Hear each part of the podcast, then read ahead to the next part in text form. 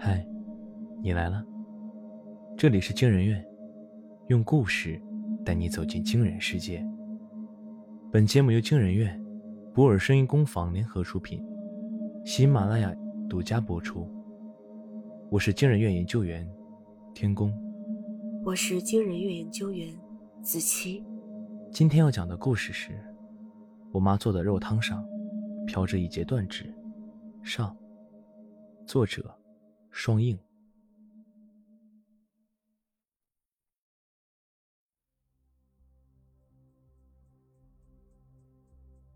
思维抬头看了一眼挂钟，刚过十二点，这是他杀人的第十五天。下了床，把脖子上挂的两枚古钱捏在手里。他赤着脚，悄无声息走进厨房，冰柜一拉开。充沛的冷气喷薄而出，他费了点力气，从密密麻麻的罐头底下拖出一条腿，放在案板上。那是一条完整的腿，因为冻的时间久了，高跟鞋跟脚底板融为一体。思维察觉到有些不对劲，杀他的时候，他脚上明明没穿鞋。思维有点懵，手上动作没停，手起刀落。结束了二者的难舍难分。他一边把肉装进罐头瓶里，一边倾听卧室里的动静。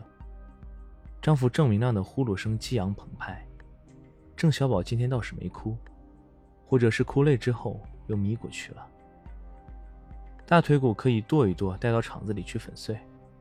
可是这一只高跟鞋让他犯了难。这鞋从哪儿来？怎么会无端穿在一个死人脚上？妈妈，郑小宝在身后唤了一声，奶声奶气。那是谁的腿？思维头皮发紧，脊梁骨乍然一寒。小宝，怎么醒了？妈妈，我饿。郑小宝歪着头，瞬间忘了刚才的话题。给我煮个罐头吃。这是爸爸的鞋。小宝发现新大陆，指着那只亮闪闪的高跟鞋：“不是。”思维厌恶地说：“这不是，就是，爸爸到城里买的，藏在冰箱里。小宝看见。”孩子说话颠三倒四，但是思维明白了，这是郑明亮从城里买来的鞋，既然藏起来，就一定不是送给自己的。郑明亮估计怎么也想不到，他买的鞋阴差阳错穿在了要送的人脚上。四维为儿子煮了个罐头，他转过身去看儿子的时候，发现郑小宝在背对着自己跟空气说话。郝阿姨很久没来了，四维心头一紧。小宝，他之前每次来，都给小宝带一包酸枣。小宝捏着手指头，低声絮叨着：“好阿姨不来了，酸枣没了，但是爸爸不会把小宝关在门外了。”小宝不停念着，用最幼稚、断断续续的话，把父亲和另一个女人屡屡偷情、翻云覆雨的画面勾勒清晰。思维浑身发抖，这不可能。自从郑小宝出生之后。郑明亮已经不举四年了，无论他如何风情，郑明亮的无力都挂在脸上。你在跟谁说话？妈妈杀了郝阿姨。小宝说。年幼的小宝比手画脚，好像在与虚空中某个看不见的同龄人对话。思维被某个认知吓了一跳，手上端的肉汤洒出来一点儿，飞溅到手腕上。他是在跟门说话。伴随着小宝奶声奶气的一句话，大门突然发出一声沉闷的轰鸣，随即发出些绵密的声音。门上的铁皮凹凸不平，仿佛有什么东西正要从铁里生长出来。思维心脏狂跳，一声尖叫差点脱口而出。肉汤晃荡不休，一小截小拇指从碗里弹跳出来，横断面白森森，露出来一线骨髓。小宝，离门远一点。他几乎是下意识的冲过去抱儿子，但郑小宝却始终没有反应。下一秒，小宝缓缓转过头来，头和脖子连接部分嘎啦嘎啦响，那是一个绝对不可能发生的一百八十度转头。思维猛然捂住嘴，儿子的嘴角被一双看不见的手极力撕扯开，鲜血喷涌。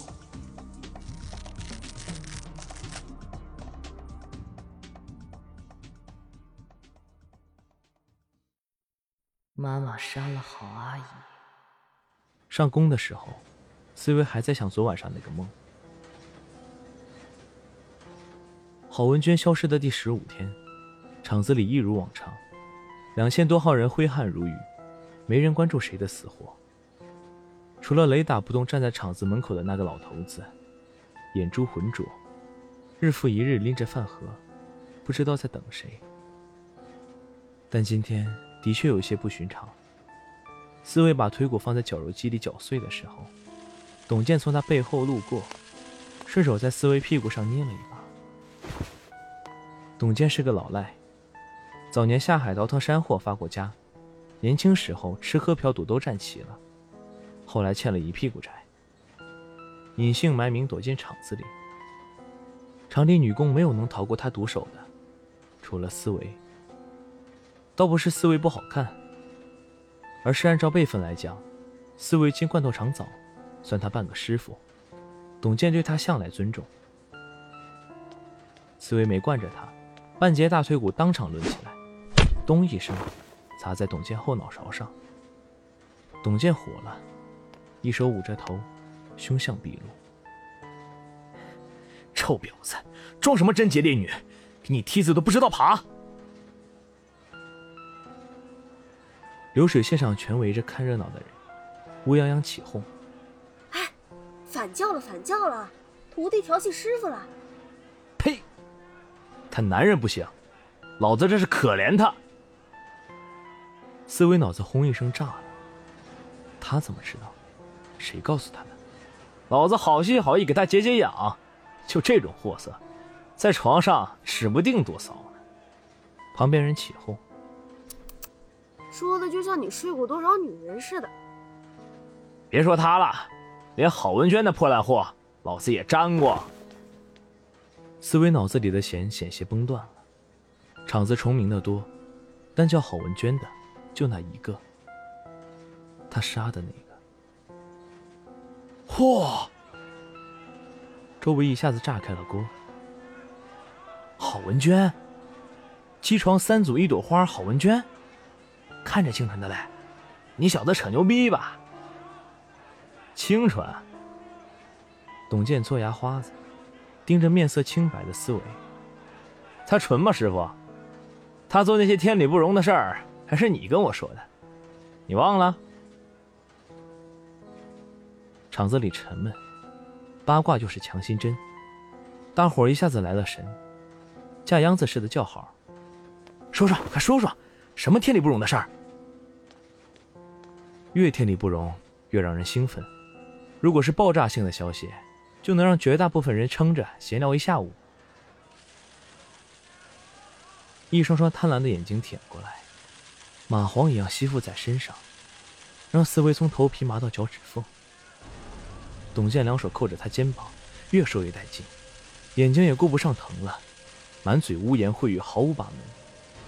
绞碎机的轰鸣声戛然而止，刀片卡住了一块极其坚硬的骨头，迸裂炸飞。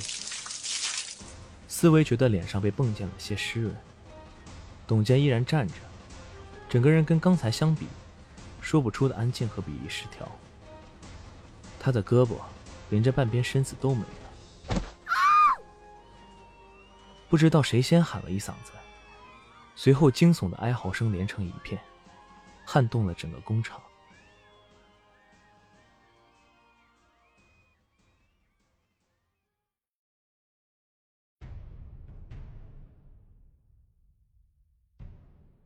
董健没死。但后半生再也无法过正常人的生活，生不如死。思维请了三天假。这件事情不像是巧合，但冥冥之中，又实在无迹可寻。谁散布了自己老公不举的消息？董健又为什么偏偏在提起那郝文娟的秘密时，乍然受伤？他百思不得其解。晚上，郑明亮回来，心情格外不错，甚至少见的给他买了一小盒雪花膏。思维小心扭开盒盖，廉价的香味淌出来。我升科长了，郑明亮说。郑明亮在镇政府混了十年，还是个打杂的，今天终于扬眉吐气，脊梁骨都直起来两截。真的？思维沉闷了数日的心脏也跟着跳起来。是上次托你办事儿那个？对。郑明亮神神秘秘的说：“他求我在 P.D 的账目上帮着造一笔假，这不，上赶着报答我了。老子终于能站直了喘气儿。你都不知道，办公室里那帮杂碎都怎么斜眼瞧我。妈的，风水轮流转。”他喝了点酒，嘴上更絮叨个没完。说到解恨处，从公文包里掏出一个牛皮信封来。四维翻开信封，满满一沓子红票，这辈子头一回见这么多钱。他来来回回数了几遍，口水都干了。一万三，一万三，这一大笔钱够在城里买间房了。豁然开朗，他又数了一遍。数到八千五的时候，郑小宝从房间里出来了。妈妈，我还想吃昨天的罐头。思维手一顿，彻底忘了数到哪儿了。昨天什么罐头？郑明亮趴在桌子上，给老子也煮一个，肚子空着呢。出去吃吧，今天好久没下馆子了。吃个屁！抢过钱来，劈头盖脸扬在了思维身上。有了钱就不知道怎么祸害了，败家娘们，活该我穷到现在，都是让你给我克的。我妈当年就让我别娶你，不然老子会到今天才当上科长。你哪里比得上郝文娟一根毛？早想跟你离了。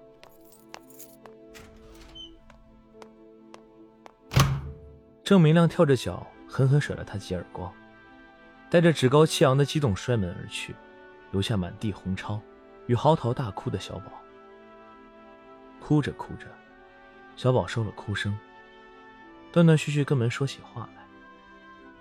四维又听见门发出一些怪声，像经久失修的风匣子，又像是老年人胸腔里沉闷的咯啦声。是什么东西在生长，缓慢穿透了铁皮。思维没心情去看了。郑明亮一夜未归，思维第二天照常步行上班。厂子外面那老头依旧提着饭盒，像一截亘古不变的木桩。思维难得瞟了他一眼，发现他半个脸缠着纱布，好像是缺了一边耳朵。进厂子大院的时候，楼下已经聚满了人，厂工们满脸隐忍着兴奋，纷纷给他让出一条路来。迎面而来一记飞踢，直接踹翻了四维。他在地上连着滚了三番，才堪堪停住，灰头土脸抬头看，只看见郑明亮怒不可遏的面孔。郑明亮双眼血红，目眦欲裂，攥着他胸口，直接把人拖起来，照着肚子就是一脚。我不就骂了你两句，我不就打了你两下吗？你狠呐，你真绝呀！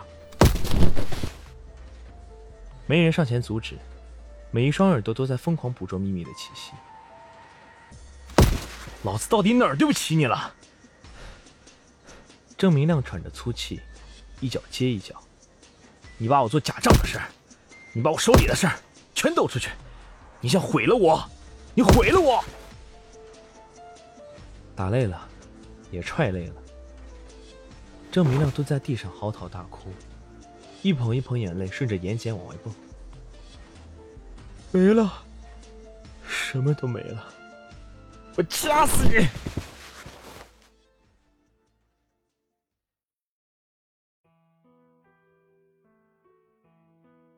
郑明亮帮上级做假账的事儿一夜之间传遍了整个镇。撤职、查办、一条龙服务。登上天梯的时候爬了十年，梯子一撤，摔下来就一瞬间，连个声响都没有。思维浑身针扎一样疼，被掐得吐出舌头，白眼翻得越来越大。或许因为疼和缺氧，她脑子里一片混沌。除了自己，谁还知道丈夫的秘密？谁跑到镇上大肆宣扬，让郑明亮的前途毁于一旦？思维唯一可以确定的是，郑明亮要坐牢了。郑明亮被带走的时候，思维跟在背后走了很远，仿佛在为自己的青春守灵，直到走出罐头厂，到谁也看不见的拐角，那站着一个年轻警察。根据相关人员交代，警察抠了抠耳朵。你丈夫收礼金额达到八万，他说昨晚都交给你了，拿出来吧。思维只觉得一阵天旋地转，险些栽倒。八万，八万。他想起昨天晚上被摔在脸上那一万三，就像一场笑话。郑明亮跟他留了一手。不过这一手白留了。剩下的钱藏在哪儿，思维心知肚明。尘封着自己的秘密，也尘封着丈夫的秘密。冰柜，那里还有郝文娟的另一条大腿和一颗头。我没带在身上。没事，我跟你去取。